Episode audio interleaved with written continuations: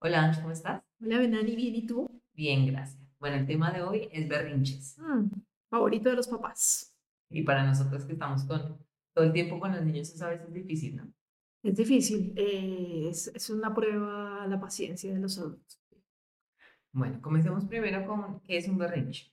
Mm, Eh, después hablamos de cómo podemos manejarlos, cómo podemos enseñar a nuestros hijos qué hacer en vez del berrinche. ujú. Y por final, pues dejamos la tarita, como siempre. Sí, perfecto. Bueno, para ti, ¿qué es un berrinche? Pues un berrinche es un, un- un- es un test. Es un test que nos pone la naturaleza para probar nuestra capacidad de control y que nuestro hijo también nos hace esa prueba para saber en dónde nos reventamos, o sea, para conocer cómo funcionan las reglas. Es una forma de experimentación que el niño usa en su desarrollo para poder saber hasta dónde. Como eh, experimentando los límites que hemos puesto, ¿no? Como empujándolos a lo máximo. Tentando, tentando ver qué pasa. mm, No se reventó, si se enfureció, eh, lo logré. Sí, es, es ese tipo de experimentación y es un experimento social para el niño. El niño está probando de qué manera reaccionan los adultos a algo que él necesita, quiere y eh, también es una forma de comunicación, ¿no? También es un grito desesperado de ayuda. Eh, la mayoría de veces, al principio, los berrinches son un grito de ayuda. Un grito de ayuda que el niño no sabe cómo expresarse, que él mismo ni siquiera reconoce bien qué es lo que está pasando en su Así es. cuerpo y que por eso eh, está, comienza la patereta, ¿no? De que grito, eh, lloro, pego y Ujú. todas esas cosas, porque nosotros como padres de pronto hemos fallado en darles las herramientas a ellos de cómo expresarse cuando están frustrados. Así es. Y también, eh, digamos, los niños no tienen muchas habilidades de comunicación, son muy incipientes. Entonces, si nosotros eh, no les hemos proveído lo que ellos creen necesitar y ellos sienten, pero no saben cómo comunicarlo, pues van a explotar. O sea, claramente no tienen eh, la habilidad todavía cuando son pequeños, pero más grandes tampoco la tienen muy clara, la habilidad para poder decir asertivamente lo que están necesitando. Y mm, bueno, pues ahí lo que viene es la explosión. Es una forma de poder llamar tu atención estoy dando un grito desesperado de ayuda y, y otras veces sí son tentables. Claro, claro. Y entre más grandes se ponen eh, y entienden esos límites, eh, es natural nosotros como humanos querer saber, bueno, ese límite está ahí, mi mamá o mi papá me lo han explicado, hemos hablado, pero ¿realmente existe? ¿Realmente esa línea que trazamos está ahí? Y además que ellos también quieren saber si nosotros vamos a cumplir lo que dijimos. ¿Será que en verdad me van a llevar? ¿Será que siento que, porque la incomodidad viene, o sea, tengo hambre, tengo hambre, me siento mal, esto que están, están ustedes todos hablando y nadie me está escuchando, pero yo no sé cómo decir eso a los tres años o a los siete años, tampoco sé, están en una reunión de adultos y tengo nueve años y me siento desesperado. ¿Y cómo hago? Y, y si los adultos no son de mi agrado o no estoy como cómodo, no están hablando conmigo, me siento ignorado, cualquiera de las situaciones provoca esa incomodidad. Y si el niño no tiene las herramientas para poder contarnos lo que está sintiendo, él va a tratar de usar alguna estrategia que haya funcionado en el pasado. Eh, si el niño ha tenido un berrinche en, en etapas pasadas donde grita y llora, entonces, digamos, te digo, no, no puedes comer este chocolate, Mm, eh, llora y grita y después de unos minutos yo ya estoy apenada, estamos en un lugar público o estoy cansada o, o yo sé que, que, que la manera para callarse el niño es tomar chocolate. Por supuesto, ahí el niño ya se da cuenta de eso. Ese es el error que nosotros cometemos como padre en ese momento. No es de poner el límite, sino no seguirle. Así es.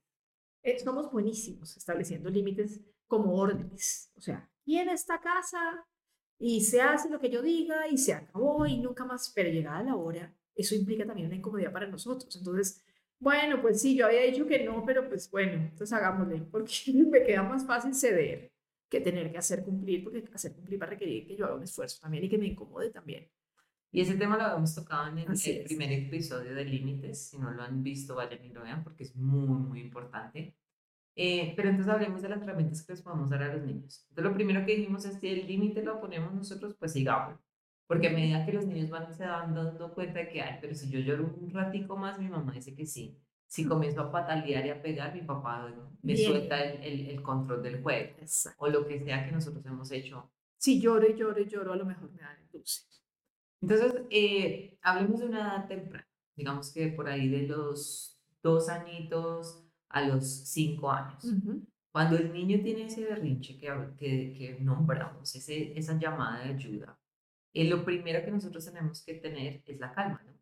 Hay que tener el control total de la situación, porque el niño aprende a medir rápidamente en qué momento él logra el control y la atención completa de los, de los adultos que están ahí. Entonces, eh, dependiendo del entorno en donde esté, él se da cuenta que un grito de, pasa de ser una llamada de ayuda a ser una forma de servicio al cliente. O sea, estoy llamando servicio al cliente cuando grito, servicio al cliente viene y todo lo que yo necesito me lo cumplen y muchas cosas más que no necesito también. Y que aparte de eso, ellos también imitan las emociones que ven, ¿no? Entonces, si como niño yo comienzo a gritar y a llorar y mi mamá o papá o acudiente comienza a elevar su voz, a, a saltar esas emociones y decir, cállate, ya no llores más. Entonces, comenzamos como ya dos berrinches, ¿no? Dos, el niño y, el adulto, el niño y el adulto, a ver quién llega más alto. El niño no va a parar. El niño, si tú gritas, el niño grita más. Y si tú gritas más, el niño grita más. El niño no se va a detener. Entonces, ese momento donde los papás usan estrategias que son muy difíciles luego de enderezar, como golpear o encerrar o asustar o apagar la luz y gritar, o sea, eh, una mezcla, una combinación de, de, situaciones que no van a lograr el efecto deseado, sino que van a exacerbar todavía más la situación. Claro, y el adulto lo hace porque perdió el control. Completamente. Entonces, primero lo que habíamos dicho es mantener la calma. A mí lo que me funciona con mi chiquita es ponerme en su nivel. Eh, yo misma tomar un, un, respiro profundo y decirle, en, escucho que estás brava o escucho que estás triste, eh, me puedes decir qué pasa. Segundo que tenemos que hacer es preguntar qué es lo que está sucediendo. Tenemos que bajar la cabeza. O sea, nosotros humilde. Exactamente, porque nosotros asumimos muchas veces lo que está pasando en el cerebro de nuestros hijos. Primero que todo, todos somos diferentes. Y segundo, no todo el tiempo que estemos con ellos realmente estamos poniendo ese cuidado y esa observación que necesitaríamos tener para saber exactamente qué es lo que el niño quiere y por qué se está sintiendo así. Y tendemos a tener muchos prejuicios. O sea, y como adultos tenemos los prejuicios de siempre pensar lo peor. Entonces, es que usted ya está empezando a dar guerra otra vez, tan canzones que se ponen cuando vamos en el carro. O sea, eh, ya tenemos una, una cantidad de preconcepciones con respecto al comportamiento de los niños y ya automáticamente disparamos una respuesta que de pronto no corresponde. Lo que tú dices es cierto, total, no corresponde con lo que los niños están sintiendo en ese momento. Y podemos equivocarnos enormemente. A veces abren la boca y dicen cosas que uno no está esperando oír. ¿Qué? ¿Cómo así, hijo? Pero no era eso, no estabas llorando porque tenías hambre. No, es que me pasó esto. Y tú, si abres, si abres la puerta y eres suficientemente sencillo y humilde para poder escuchar, y eres eh, suficientemente em, paciente para entender que tienes un hijo eh, que tiene opinión, que tiene un espíritu eh, propio y libre y que quiere decir lo que quiere decir. Y, lo, si, si, te pones un momentico en sus zapatos y un momentico a darle el espacio para poder oír, a lo mejor te puede sorprender. Eso es lo que queríamos con nuestra pareja, ¿no? A nosotros siempre nos gusta dar ese ejemplo a los papás, porque a veces es difícil entender que los niños también tienen sentimientos, personalidades, derechos, eh, berrinches, pataletas, pero nosotros los adultos también las tenemos. Por supuesto. Por Entonces, si yo llego a mi casa y, no sé, tiro un plato o, cierro la puerta duro y todo, y mi esposo en vez de preguntarme, ¿estás bien? ¿Qué te pasa? Va a decir, ay, mi hijita, pero es que tiene hambre otra vez. Está insoportable, llegó pero furiosa. Y uno ya reacciona y se arma una pelea y los niños ven eso, los niños repiten eso. Ah, pero es que nadie, a, ninguno nos gustaría que, que cuando nos sentimos mal, alguien nos, ataque. Exactamente. Y que nos hagan sentir peor. Entonces siempre acordémonos de ese punto, de calmarnos, respirar y preguntar qué es lo que pasa. Y, y ser suficientemente pacientes como para tratar a los niños como trataríamos a un cliente. Alguien que nos importa, alguien que nos, nos interesa que esté tranquilo y que esté feliz, alguien cuyo, cuyo resultado de la relación con esa persona nos interesa. ¿Qué sería el tercer punto que quieres darle a los papás cuando el berrinche ya está, ese cierto full que no puedes parar? Yo diría lo más importante es permitir que el niño exprese sus emociones. En ese instante eh, es claro que vamos a pasar un momento amargo, eh, pero si nosotros tratamos de detener el berrinche con más, con, con, fuerza, con imposición, eso no va a salir bien. O con premios. Ah, eso es la peor parte. Esa sí es aún más grave. O sea, si es grave darle un golpe o pegarle un grito o llevarlo arrastrado en un centro comercial, no sé, donde hizo el berrinche. entregarle un premio a cambio de su silencio es la peor estrategia. Entonces, es el momento en el que tenemos que decidir cómo lo vamos a manejar. Y la forma es tener el control, pase lo que pase. Si el niño grita, bajo la voz. Si el niño se salió de control y está despelucado, en vez de yo gritar más y verme aún más ridículo en un lugar público, me agacho y le digo, ¿qué pasa, hijo? Te estoy viendo fuera de control, ¿qué pasó? Si tú eh, estás tranquilo, estás eh, abriendo la puerta a la comunicación, es muy probable que podamos oír una respuesta. Si el berrinche está en su pleno apogeo y va a ser difícil calmarlo, eh, hay muchos papás que tienden a abandonar la escena. Entonces dan la vuelta y pues me voy. Quédese ahí usted con su berrinche y dan la vuelta y se van y eso lo único que va a hacer es exacerbar aún más la locura y probablemente tener un niño detrás persiguiendo, poco lo vas a resolver. Pero personalmente, yo me imagino que podemos estar de acuerdo en ese aspecto, pero yo personalmente prefiero esperar y acompañar. Retrasamos un poco lo que acabas de decir que me parece muy importante y una bandera roja muy grande. Eh, nosotras venimos de una educación que es autoritaria. A mí nunca me pegaron, no sé si a ti te pegaron. No, realmente. Pero la mayoría de personas adultas sí tuvieron golpes en, en un momento de su vida dado por sus padres. culturalmente algo muy común. Pero entonces hablemos ahora de lo que nosotros como padres que no queremos pegar, podemos llegar a hacer ese daño cuando abandonamos a nuestros hijos físicamente cuando más nos necesitan. Entonces, hagamos una, una, escena. Estamos en un centro comercial, lleno de personas. Eh, de pronto escogimos la manera, el, la hora equivocada para irnos de compras. Claramente. Donde el niño salió del colegio, está cansado, donde tiene hambre, donde no hemos visto muchas cosas que ese niño necesita en ese momento. Estamos pensando en lo que necesitamos en ese momento, lo que queremos hacer, pero si uno como papá retrocede un paso atrás y mira la escena, sabe que eso va a salir mal. Exactamente. Y que en ese momento que el niño está en ese berrinche, puede ser en el piso pataleando, puede ser gritando. Y yo como mamá le digo a él en ese momento, me voy, te dejo porque tú no estás actuando de la manera correcta. Eso se vuelve en un chantaje y en una manera de abandono, ¿no? Que bueno, vamos, creo que algunos papás van, pueden llegar a decir, ay no, pero mira, dejándolo nada más un ratico, no nos vamos a ir, no lo vamos a dejar botado y el niño ya se calma y, y se vuelve. Pero hagamos esto, este pensamiento en el cerebro del niño. Pues sí. Yo me siento mal. Terrible. No sé cómo decírtelo porque no me has enseñado. Te estoy mostrando que me siento mal. Y tú te vas. Y tú te vas. Es fatal, o sea, el dolor fatal. Es la peor experiencia que un niño puede vivir. O sea, y he visto que lo vi hace muy poquitos días, vi una pareja con un niño chiquito, unos dos o tres años. Y algo hizo el niño. No sé qué pasó porque yo llegué, pasé, digamos, en el momento que ya estaba exacerbada la cosa. Y, ellos dos dieron la vuelta y se fueron. Y el niño se volvió loco, gritó, se, se le quedó sin aire. O sea, estaba totalmente en shock. Y ellos se fueron. Y, y es, y, yo creo que el bebé no quería como dar la mano. Me parece que era algo como relacionado como a dar la mano o ir hacia donde ellos querían que fuera.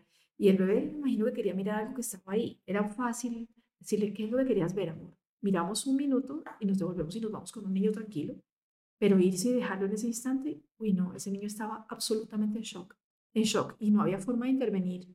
Yo personalmente trato de no intervenir, pero es muy difícil. Es muy difícil, es muy difícil. O sea, yo estaba a puertas de ir a buscarlos para decirles, pero me quedé, digamos, cerca, no puedo evitarlo. O sea, como que siento la necesidad humana de hacer algo.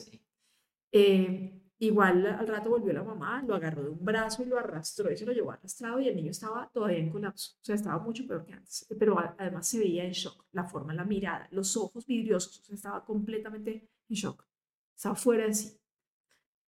Tratemos de evitar eso a todo. A todo. No, no, Lo que sirve es, como tú dices, es quedarse ahí. Yo creo que como padres tenemos que dejar de sentirnos apenados por las acciones de nuestros hijos y más cuando son tan chiquitos, ¿no? O sea, a todos nos ha pasado en donde nuestro hijo se ha botado al piso. El que no tenga un niño que haya hecho un berrinche no tiene un niño. Exactamente. Entonces, para lo que me sirve a mí con mi chiquita, a veces ella tiene un carácter muy fuerte. Entonces, ella cuando se enoja, se enoja. Yo ya le he dado las herramientas. Entonces, ella se enoja y en vez de gritar o hacer pataleta, ella se, se va a un lugar donde ella quiere estar. Usualmente es su cuarto. Y yo doy unos minutos, entro, golpeo la puerta me gusta que le estoy enseñando desde chiquita que ese es tu espacio, me dejas entrar, golpeo la puerta y le pregunto, ¿quieres hablar? A veces me dice sí, a veces me dice no. Cuando me dice no, le digo, está bien, cuando quieras me buscas. Y cuando me dice sí, lo primero que le digo es, ¿estás bien? Necesitas un abrazo. Ese abrazo, esa conexión, aunque a veces están en ese berrinche, es todo lo que necesitan. Así es. Porque al opuesto de yo haberte dejado y abandonado, cuando yo estoy en tu peor momento, te estoy diciendo que te quiero, que no importa que estás pasando por ese momento, todavía te aquí estoy aquí. Y el abrazo a veces los calma mucho. Ahora que dices eso, me acordé de una escena con mi hijo hace un, por ahí un año, año y medio, y estaba furioso. Y no recuerdo la escena, creo que fue algún día que tal vez no pudimos ir a su entrenamiento, estaba furioso. Y creo que fue por culpa mía, yo tal vez me demoré trabajando y ya no alcanzábamos. Estaba muy bravo, él quería ir, algo tenía que hacer y se puso mucho más bravo y entonces yo esperé, o sea, como que lo vi tan, él no es, él es bravo, pero él tiene harto control. Entonces me esperé y le dije, ¿qué quieres hacer? Estoy aquí esperando a que me abraces y yo, oh. Entonces yo lo abracé y dije, disculpa, me dijo, tienes toda la razón, yo entiendo que fue mi culpa. En todo caso, eso no quita que yo esté muy molesto y yo, yo sé, entiendo perfectamente. Pero bueno, mañana vamos. Yo sé que no es lo mismo que lo que tú querías hacer hoy.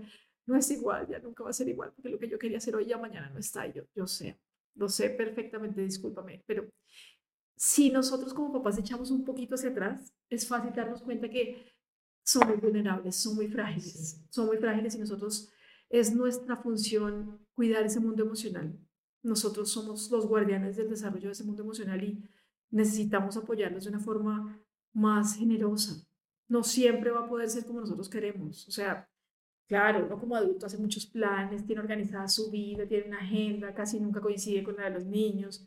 Normalmente solemos pensar poco en ellos, a menos de que ya entendamos cómo funciona la dinámica. Eh, papá normal hace sus planes y espera que los niños se adapten cuando tenemos ya un poquito más, digamos, de sensibilidad y de asertividad de ponernos en sus zapatos, vamos a decir, esto no va a salir bien. Vale la pena eh, como advertirles por anticipado cuando algo que se sale de la rutina va a pasar. Eso también me parece que a mí me ha ayudado mucho a detener los berrinches o la molestia.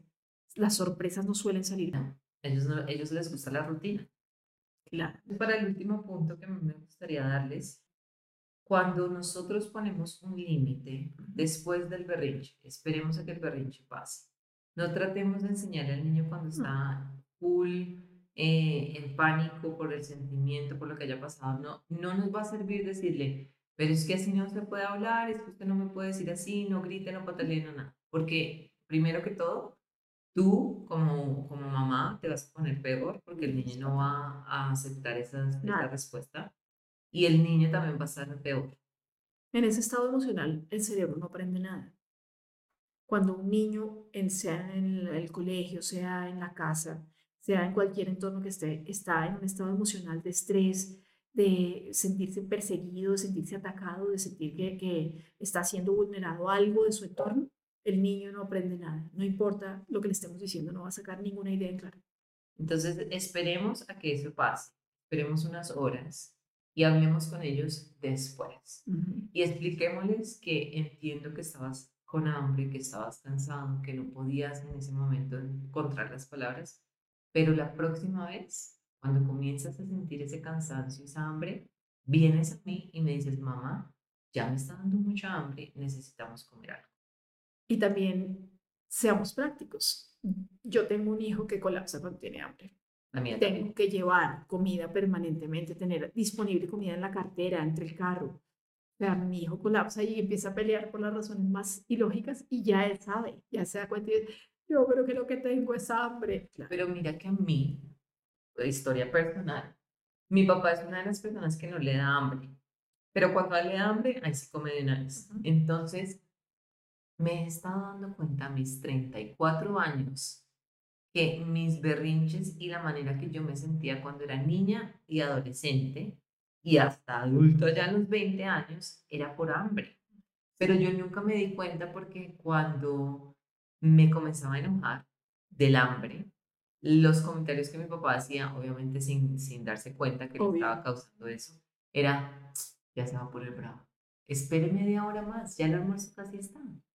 Y ahorita es que me he dado cuenta, pero me hubieran podido dar un pedazo de manzana, me hubieran podido dar cualquier cosa, o no esperar a que yo tuviera tanta hambre y yo no me hubiera, y yo todavía me acuerdo de tantas veces que me ponía furiosa y hasta ahorita me doy cuenta que era porque tenía hambre. Yo también tengo ese problema, o sea, es un hambre imperiosa, una necesidad. Mi, hija también, y yo ya le estoy explicando a ella, le digo, amor, yo no creo que estás brava con tu hermano, yo creo que tienes esa hambre. Ella misma ya va comenzando a reconocer. Sí, mi hijo ya lo tiene totalmente claro, él también tiene como esa misma necesidad así enorme de comer, o sea, me dan comida ya o van a, entender, a entenderse con el monstruo. bueno, entonces, ¿qué tareas te gustaría dejarles a los papás? me gustaría esta semana que practicaran con un pequeño berrinche que tuvieran en casa. Entonces, obviamente no esperar a dejarlo avanzar, sino en el momento que estamos viendo que está arrancando, vamos a ir hasta allá y vamos a escuchar. O van a aplicar algunas de las técnicas de las que hablamos hoy. Eh, y que nos cuenten qué pasa. Dale, listo. Bueno, síganos en arroba guiando podcast en todas las redes sociales. estamos en YouTube, en Twitter, en Instagram, en bueno, todo lo que es Spotify, en todas las partes que nos van a encontrar.